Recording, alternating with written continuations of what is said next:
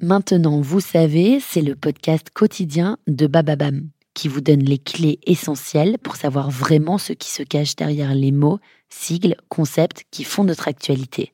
Du 6 au 20 décembre 2021, découvrez la rétrospective 2021 des mots qui ont marqué l'année, de l'affaire des Pandora Papers au hashtag Quit My Job, en passant bien sûr par l'expression Covid long, redécouvrez ces mots qui résument à eux seuls notre année 2021.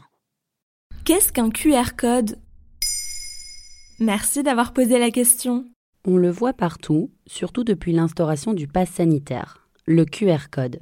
Ce drôle de graphique carré blanc composé de modules noirs. En apparence, ils se ressemblent tous. Pourtant, chaque QR code est unique. Le QR code, un type de code barre en 2D, signifie en anglais Quick Response Code, un code à réponse rapide. À l'origine, le QR code est inventé par un ingénieur japonais. Masahiro Hara cherche à suivre à la trace les pièces détachées dans les usines Toyota. Mais c'est évidemment avec l'avènement des smartphones que le QR code prend un réel essor. En France, il n'est arrivé que tardivement, autour des années 2010. Il nous permet désormais de pointer un billet d'avion avant l'embarquement ou de consulter la carte d'un restaurant. Mais alors, à quoi ça sert concrètement? Le principe du QR code, c'est de stocker des informations. Il n'est lisible et donc décodable que par un lecteur de code barre, un smartphone ou une webcam. Il peut contenir une adresse web, du texte, des numéros de téléphone, des mots de passe, etc. Et il peut renfermer 100 fois plus d'informations qu'un simple code barre. De plus, le QR code est inviolable il est impossible de le pirater. Il faudrait modifier l'emplacement des carrés noirs sur le fond blanc, ce qui corrompt le code et le rend caduque. Le code barre, lui, n'est pas protégé contre la duplication. Et comment le lit-on? Le lecteur de code peut reconnaître le QR code grâce aux trois grands carrés à toutes ses extrémités, sauf dans le coin inférieur droit. C'est ce qu'on appelle le motif de position. Une fois que ces trois formes ont été repérées, le lecteur sait que tout ce qui est contenu dans le carré est un code QR.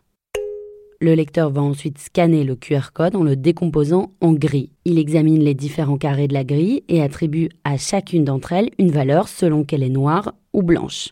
Il regroupe ensuite les carrés de la grille pour créer des motifs plus grands.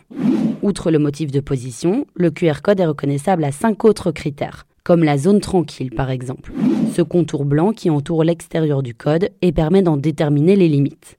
Mais il y a aussi le motif d'alignement, c'est-à-dire le coin en bas à droite dont on vous parlait tout à l'heure. Et moi, est-ce que je peux créer un QR code? Oui, le QR code est accessible à toutes et à tous. Pour en générer un, il existe des sites comme par exemple qrcodegenerator.com. D'ailleurs, son utilisation est en augmentation. On estime qu'en 2020, 11 millions de ménages ont utilisé un QR code. Avec la moitié de la population vaccinée en France, on vous laisse imaginer le nombre de Françaises et de Français qui dégaineront un QR code en 2021. Voilà ce qu'est un QR code. Maintenant, vous savez, un épisode écrit et réalisé par Johanna Cincinnatis. En moins de 3 minutes, nous répondons à votre question. Que voulez-vous savoir? Posez vos questions en commentaire sur les plateformes audio et sur le compte Twitter de Maintenant, vous savez.